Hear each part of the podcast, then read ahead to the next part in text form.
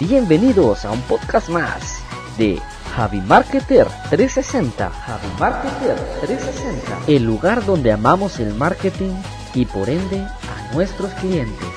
Y qué ole mis marketeros, bienvenidos a un podcast más de Javi Marketer 360, el lugar donde hablamos de marketing.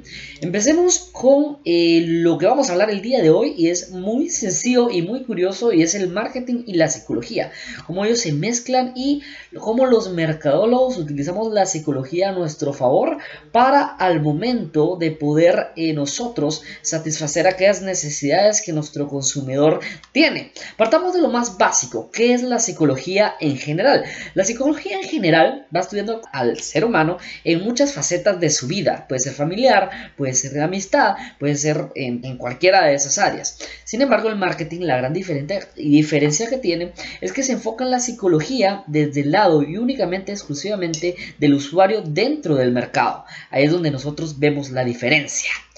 Sin más, vamos a empezar. Nosotros tenemos eh, cinco elementos esenciales que yo considero que son los más importantes, que todo mercadólogo debe tener muy en claro al momento de empezar a tomar sus decisiones, el momento de analizar tu producto, al momento de, de poder comprender ese comportamiento del consumidor. Empecemos con el punto número uno y es lo más básico que es la pirámide de Maslow.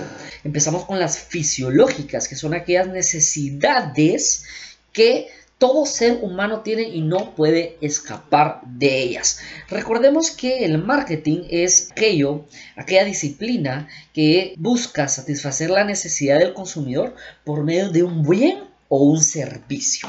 Pero escuchen bien esta palabra, necesidad. Si nos vamos a, la definición de, la RAE, de la palabra necesidad, tenemos que es algo irresistible. Esto quiere decir que el consumidor, la persona, no puede escapar de esto porque son necesidades. Y lo vemos muy claramente en la pirámide de Maslow con la fisiológica.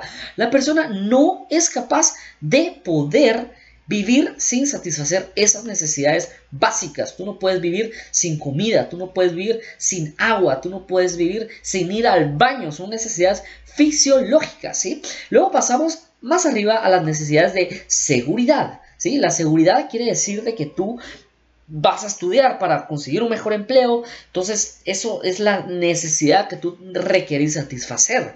Luego tenemos eh, por encima las necesidades sociales, que es básicamente tener amigos, tener afecto, tener intimidad.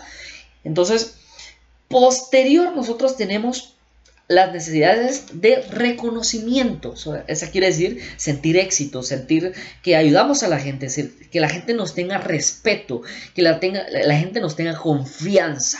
Cuando nosotros logramos llenar cada uno de estos renglones, logramos lo que se le llama la autorrealización. Nosotros, nosotros tenemos que llenar cada una de esas categorías para lograr la autorrealización. ¿sí? Nosotros debemos de eh, tener claros que las personas que no logran eh, satisfacer esas necesidades, por ejemplo, de la seguridad, o sea, que aún no tienen un empleo, este, mm, eh, están buscando satisfacer esa necesidad. Entonces, por ende, no se están enfocando tanto en el reconocimiento, ¿verdad? Porque aún deben de llenar esos espacios de la pirámide de Maslow. Al contrario, si miramos a una persona que tiene mucho dinero, si ustedes se dan cuenta, se van a poder empezar a ver el comportamiento del consumidor de eh, las personas con mucho dinero y ellos lo que están buscando es satisfacer la necesidad del reconocimiento, porque ellos ya llenaron las necesidades sociales, las de seguridad las fisiológicas. O sea, tienen todos los días que comer, tienen todos los días como dormir, o sea, no están pensando en eso. Entonces ahí nosotros empezamos a ver en dónde entraría eh, nosotros nuestro producto. Entonces tú agarras tu producto, ¿qué tenés? Ok, tengo, por ejemplo, eh, no sé, el celular. Ok, ¿qué necesidad yo estoy satisfaciendo? Ok, yo en el celular estoy satisfaciendo la necesidad de la comunicación. Perfecto, ok. Pero además de eso, yo lo que quiero es posicionar mi marca como una marca que eh, genere reconocimiento. Ok, entonces tú ya estás entrando eh, dentro de la pirámide de Maslow a una, a una parte muy arriba. Esto quiere decir que si estás buscando reconocimiento, tu target ya sería un nivel socioeconómico alto, ¿verdad? Porque como les comentaba la vez pasada, la gente que busca reconocimiento es la gente que ya, satis ya, ya cumplió, ya, ya hizo, ya llenó esas categorías de las de más abajo. Súper interesante, ¿verdad? Ahora vamos al segundo punto que es muy importante y son los neurotransmisores. Cuando nosotros satisfacemos, o sea, el punto número dos, los neurotransmisores, cuando nosotros satisfacemos esa eh, necesidad, nosotros tenemos esos vehículos que nos ayudan a satisfacer esas necesidades. Esos vehículos son los que nos generan neurotransmisores.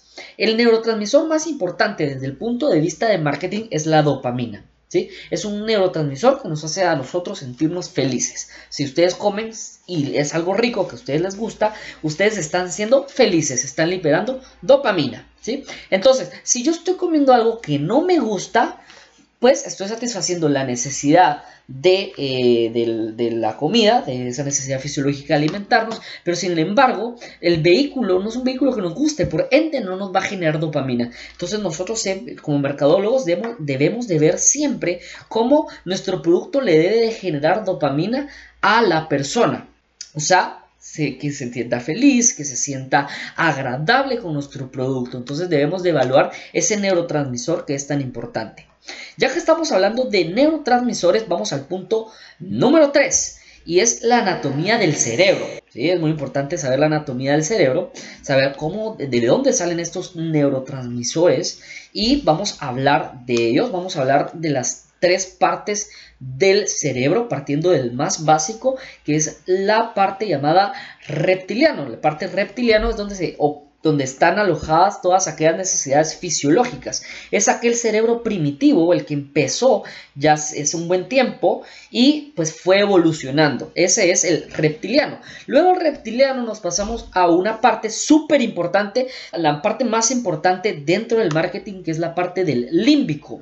¿Por qué es tan importante la parte límbico? La parte del límbico es donde se alojan todos los sentimientos es donde se aloja toda la parte irracional, todas las emociones. El 80% de las compras son irracionales. Así que eso, quiere decir que únicamente el 20% de las compras son racionales.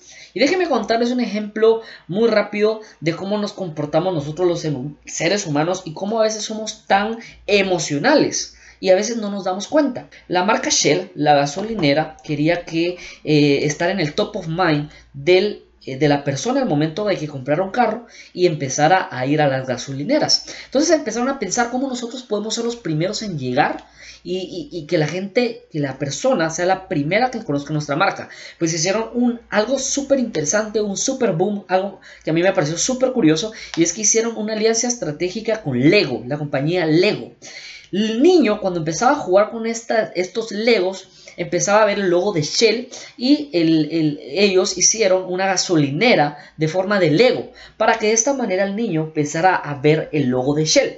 ¿Qué pasó con este niño cuando creció y obtuvo su primer carro? Cuando iba manejando, seguramente vio el logo de Shell y generó una conexión emocional hacia él, o sea que eh, se conectó con la persona y la persona pues de esta manera eligió a Shell al momento de empezar a utilizar gasolina. Si yo voy y le pregunto a esa persona, hey, Pepe, por ejemplo, ¿tú por qué eliges Shell? Seguramente él me va a empezar a racionalizar toda la información.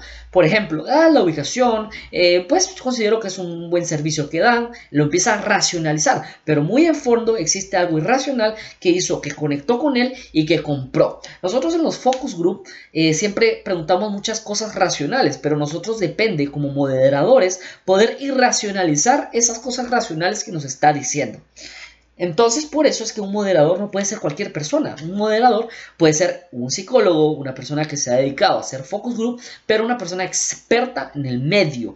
Porque, como dicen, no hay peor cosa que no tener información para tomar decisiones que tener mala información para tomar decisiones. ¿Sí? Tenemos que tener buena información para tomar decisiones y si vamos a hacer un focus group y vamos a recabar información, esa información tiene que ser buena. pasemos a la última, em, a la última etapa del cerebro que hablamos del neurocórtex. El neurocórtex es donde se ocupa todo lo racional. Ahí entraría la parte numérica, la parte de la creatividad. Nosotros, pues, como ustedes saben, el cerebro se divide en dos hemisferios y ahí es donde entrarían esas dos partes. En nosotros pensamos, en nosotros solucionamos problemas Entonces, el neurocórtex también es importante desde el punto de vista del marquetero, porque es donde nosotros salen todas las ideas, pero desde el punto de vista de las ventas, desde el punto de vista de cómo conectar con nuestro usuario, el límbico sigue siendo el rey. Vamos al número 4, el número 4 son los insights. Y yo no digo, yo no hablo de que ustedes no sepan qué es el insight, seguramente lo saben, lo han escuchado, pero es como que yo les diga que es gravedad. Mm, es un término que cuesta mucho explicar, o sea, definir. Entonces ahorita vamos a hablar de un poquito de la definición del insight. Y dice, una necesidad, así lo, lo, determinan, una necesidad que estaba dentro de ti, pero no la conocías. Un comportamiento tan innato que no tenías constancia de hacerlo. En definitiva, el insight es lo que descubres cosas sobre ti que ni tú mismo te habías parado a pensar. Me gustaría enseñarles una metáfora que un profesor eh, de, mi maestría en la, que, en la que me gradué, una maestría en marketing, nos explicaba. Y era que este, el insight es como un botón que tiene la persona dentro que hace que, eh, compre. O sea, es una motivación irracional que hace que la persona compre. Y les voy a dar algunos ejemplos. A mí me da mucha risa, por ejemplo, este, la Coca-Cola en vidrio es aquella que sabe mejor. Eso es un insight y seguramente los de Coca-Cola lo, encontraron. Y, sí, y al, Coca-Cola encontrar esto, empezó a hacer toda su publicidad con las botellas de vidrio. Me acuerdo que mi mamá siempre me decía, ay, me encantan las Coca-Colas de vidrio, que por cierto, saludos a mi mamá que ya siempre está pendiente del podcast. Em, siempre eh, la publicidad en vidrio. Tenemos otro, la última papa frita sabe mejor, ¿sí? Si se dan cuenta, eso da risa, porque son cosas que ustedes probablemente no sabían, pero si se las dice, les da risa. A mí una que me da mucha curiosidad es cuando, por ejemplo, un insight de una eh, empresa que vendía licuadoras, ¿sí? Esta empresa que vendía licuadoras determinó que su mercado meta eran mamás. Entonces empezó a averiguar los insights de la mamá y, y descubrieron que las mamás no les gustaba que los hijos les pidieran que les compraran juguetes, por alguna razón. No sean así, mamás, porque son así, cómprenle juguetes a sus hijos. Pero bueno, este, entonces esta empresa licuadoras, al momento de sacar un anuncio, eh, eh, saca a un niño que llega con la mamá y le dice, mamá, fíjate que quiero... Y pone la licuadora. Y cuando yo empiezo a hablar, eh, por el Ecuador. Entonces lograron conectar gracias a ese anuncio. Y ese anuncio se hizo súper viral. Yo estoy, hice una página web de todo lo que les acabo de decir. Si ustedes quieren leerlo a full detalle, métanse a Javi Marketer 360 en la parte de blogs. Hablo del comportamiento, pues el, blog se llama Cuando el marketing y la psicología se complementan. Sí, ahí voy a colocar el video que les acabo de decir, si lo quieren ver y reírse un poco como yo lo hice. Ahí coloco muchos más ejemplos de los insights. Y vamos al punto número 5 para no aburrirlos. Si les interesa más, ya saben, pueden visitar mi blog.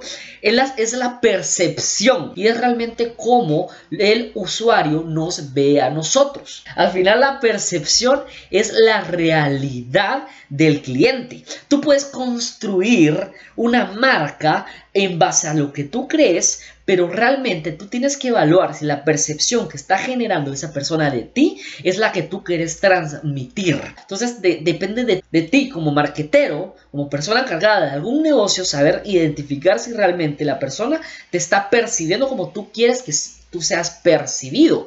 Y así es como nosotros vamos construyendo la marca en la mente del consumidor, que esto se le llama posicionamiento, que es la definición que se le da.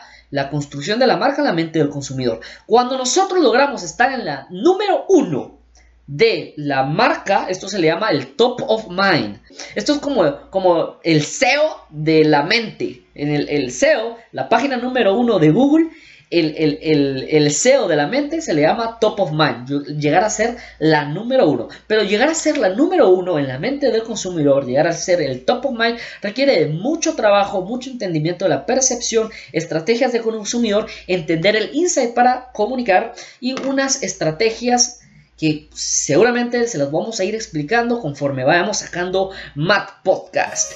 Y como siempre, mis marqueteros, mi gente apasionada de este mundo, muchas gracias por sintonizarme el día de hoy, por darle clic a ese botón de podcast y escucharme. Nos vemos en un episodio más. No olviden que yo subo videos en YouTube y estoy manteniéndolos actualizados. Estaré compartiendo noticias de tendencias de marketing todos los domingos, así que los invito a que me sigan en mi Instagram, JaviMarketer360. Nos vemos y muchas gracias a todos. Bye. Javi Marketer 360, Javi Marketer 360, el lugar donde amamos el marketing y por ende a nuestros clientes.